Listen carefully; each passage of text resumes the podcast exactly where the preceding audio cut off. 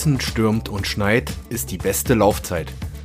Klar würde ich liebend gern im Herbst und Winter regelmäßig draußen meine Runden drehen. Tatsächlich fällt es mir aber wie vielen zu dieser Jahreszeit schwer, den inneren Schweinehund zu überwinden und meinen Hintern von der Couch hoch zu bewegen. Dabei beugt regelmäßiges Joggen gerade jetzt Erkältung vor und stärkt die Abwehrkräfte. Um euch den Einstieg ins Lauftraining ein bisschen zu erleichtern, habe ich mir ein paar Tipps von einem Experten geholt. Und zwar von keinem geringeren als Deutschlands schnellsten Marathonläufer Tom Gröschel. Und damit moin und hallo zum Wellenrauschen Podcast Nummer 12. Heute mit einem Special für Hobbyläufer und solche, die es werden wollen. Ich habe ja vor ein paar Wochen mit dem Rostocker Marathonläufer Tom Gröschel ein längeres Interview zu seiner Laufbahn geführt und mir bei der Gelegenheit gleich mal ein paar Tipps für Laufanfänger geholt. Dabei sprachen wir über die ersten Schritte im Training, wie man nach und nach schneller wird und sich im Wettkampf die Kräfte richtig einteilt. Außerdem gab mir Tom ein paar Ernährungstipps und verriet, warum rote Beete der beste Tempomacher ist. Und jetzt viel Spaß mit den Lauftipps von und mit Tom Gröschel. Der erste Komplex ist der Training. Äh, Tom, vielleicht kannst du erst mal sagen, wenn ich jetzt als Neuling völlig unbefleckt sozusagen anfange mit Laufen, was ist am Anfang zu beachten? Äh, wie, wie steige ich ein? Das Laufen beginnt erstmal mit Laufschuhen. Da ja. muss man natürlich erstmal die richtige Wahl finden. Da muss jeder individuell äh, schauen, dass er das richtige Paar findet, weil ansonsten gibt es schnell Blasen oder auch weiterführende Probleme mit den Gelenken oder Knochen. Deshalb würde ich sagen, das erste sind schon mal gute Laufschuhe. Lass mich da auch beraten, weil es ist halt immer anders als, es ist immer besser, wenn man Schuhe anfassen kann, anprobieren kann, als wenn man sie online irgendwo im Internet bestellt und dann einfach auf den Finger dann die bekommt und dann darauf losläuft. Das haben wir auch festgehalten. Ähm, ja, sag mal was zu den Distanzen. Man fängt einfach erstmal an, äh, denke ich mal, die, die kurzen und dann steigert man ähm, so langsam. Genau, also da sollte man eher anfangen mit, mit Laufen und Gehen und Wechseln. Also man kann auch ein, ein zügiges Gehen ist auch erstmal eine größere Belastung als äh, nichts tun. Und wenn man dann, ich sag mal, anfänglich auch minutenweise anfängt in Laufen und Gehen im Wechsel zu machen, das kann man dann auch je nach Gefühl und Empfinden und auch äh, körperlicher Konstitution dann auch schnell steigern. Aber anfänglich würde ich immer sagen, ist Laufen gehen im Wechsel erstmal die beste Variante. Okay. Was sind die größten Anfängerfehler? Wahrscheinlich genau den äh, Schritt zu wagen und zu denken, alles klar, ich laufe jetzt auf Anhieb erstmal eine mir selbst äh, gesteckte Distanz. Also es ist halt, also sagen wir, jetzt kommt der ähm, normale Hobbysportler, der eigentlich grundsätzlich fast noch gar nicht gelaufen ist, kommt jetzt auf die Idee, ich will mal einen Halbmarathon laufen und ohne viel Vorbereitung stellt er sich dort hin und läuft halt, will halt diese Distanz bewältigen. Ja. Das ist das Schlimmste, was man machen kann, ohne Vorbereitung eine so lange Distanz.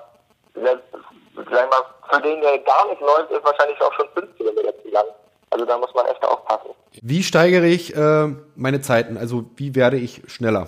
Ja, mit einerseits natürlich schneller werdenden Dauerlaufgeschwindigkeiten, andererseits ist das das probate Mittel für Steigerung einer, einer Best, zu einer Bestzeit, ähm, würde ich sagen, sind Intervalle. Das heißt, man läuft halt eine kürzere Distanz, dann schneller, macht dann wieder eine kurze Pause und dann läuft man wieder eine, eine schnellere Geschwindigkeit, als man vorher in den Dauerlauf gelaufen ist. Das mhm. heißt, einfach eine Steigerung der Geschwindigkeit im Training.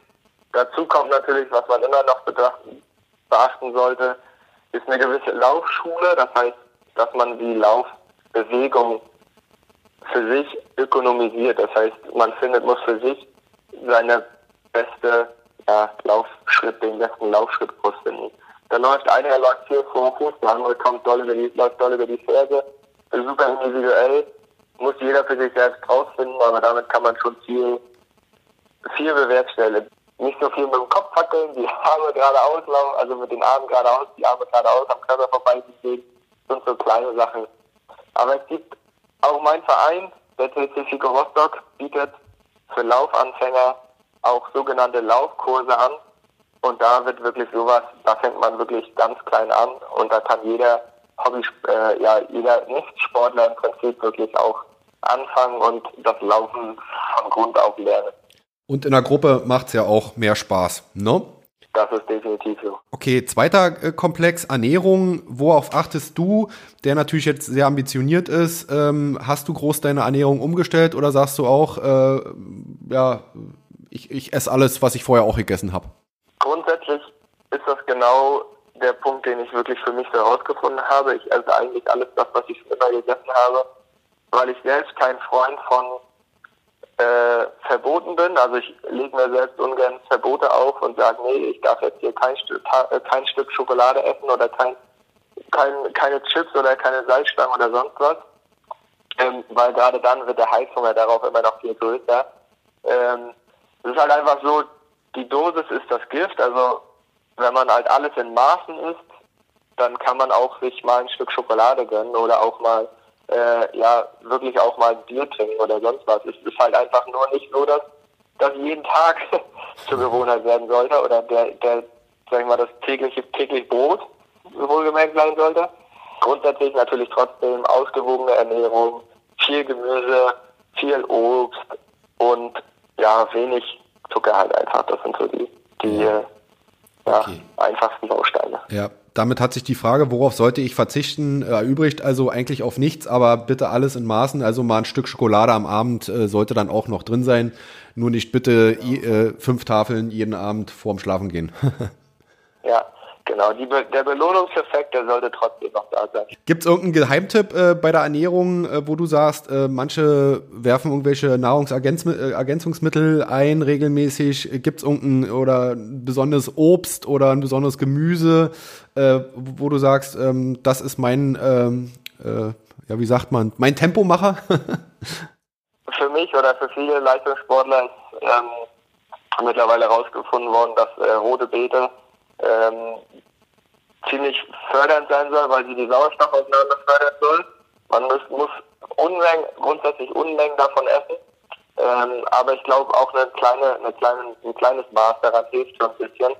Ähm, zusätzlich ist es halt noch ein großer äh, Eisenlieferant und ein Eisenwert ist halt auch immer, der Eisenspiegel im Körper ist sehr, sehr wichtig für, für Läufer, weil durch das, durch das Laufen wird, werden immer wieder rote Blutkörperchen zerstört und es muss halt immer nach, für Nachschub gesorgt werden. Und deshalb ist Eisen sehr, sehr wichtig. Und es ist für mich, sind immer normale, natürliche Eisen, äh, ja, Präparate, wie halt die rote Beete beispielsweise oder auch rote Beete Saft, sind für mich immer besser, als wenn man, äh, ja, zu Tabletten greift. Und ja.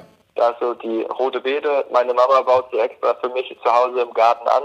Und äh, ich bekomme dann immer welche, wenn ich zu Hause bin. Das Natürliche und das Beste, ne? Denke ich auch. Genau.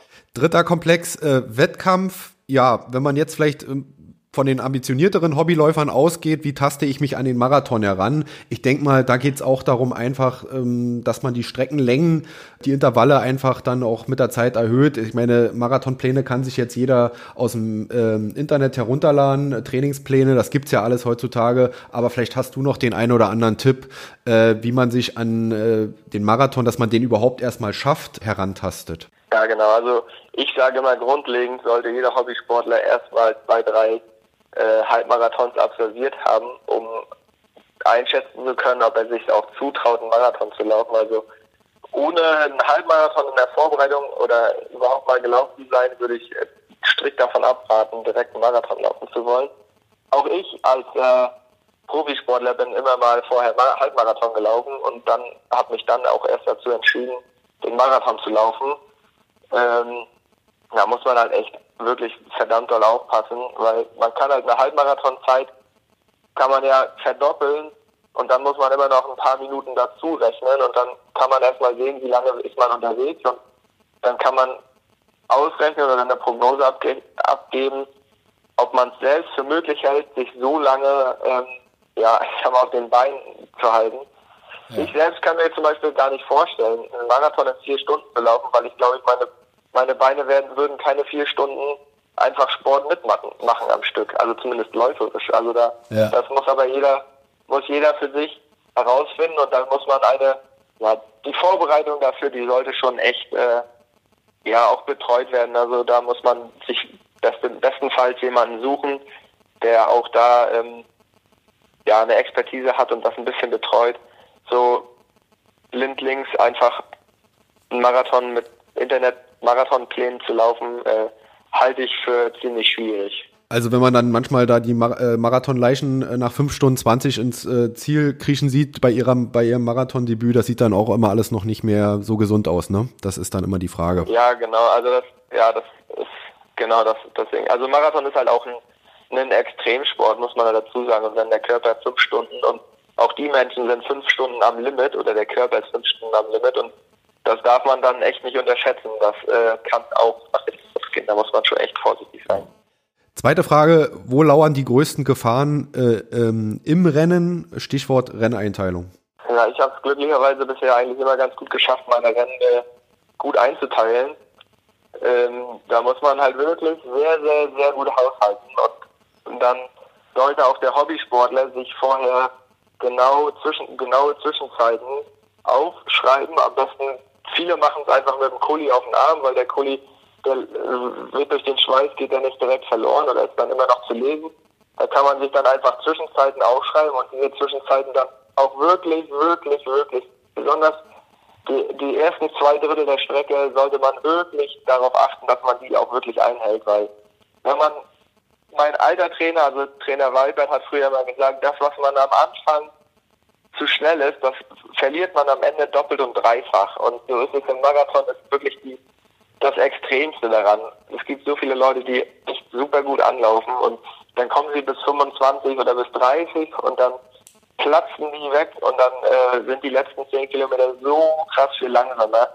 Ähm, damit kann man dann keine, ich will nicht sagen, man kann damit keine Bestzeiten laufen, kann man sicherlich auch, aber der Normale sollte immer die erste Hälfte verdammt ruhig angehen und dann kann man auf der zweiten Hälfte beziehungsweise im letzten Drittel immer noch zulegen, wenn man denkt oder das Gefühl hat, man kann jetzt doch noch mal schneller laufen.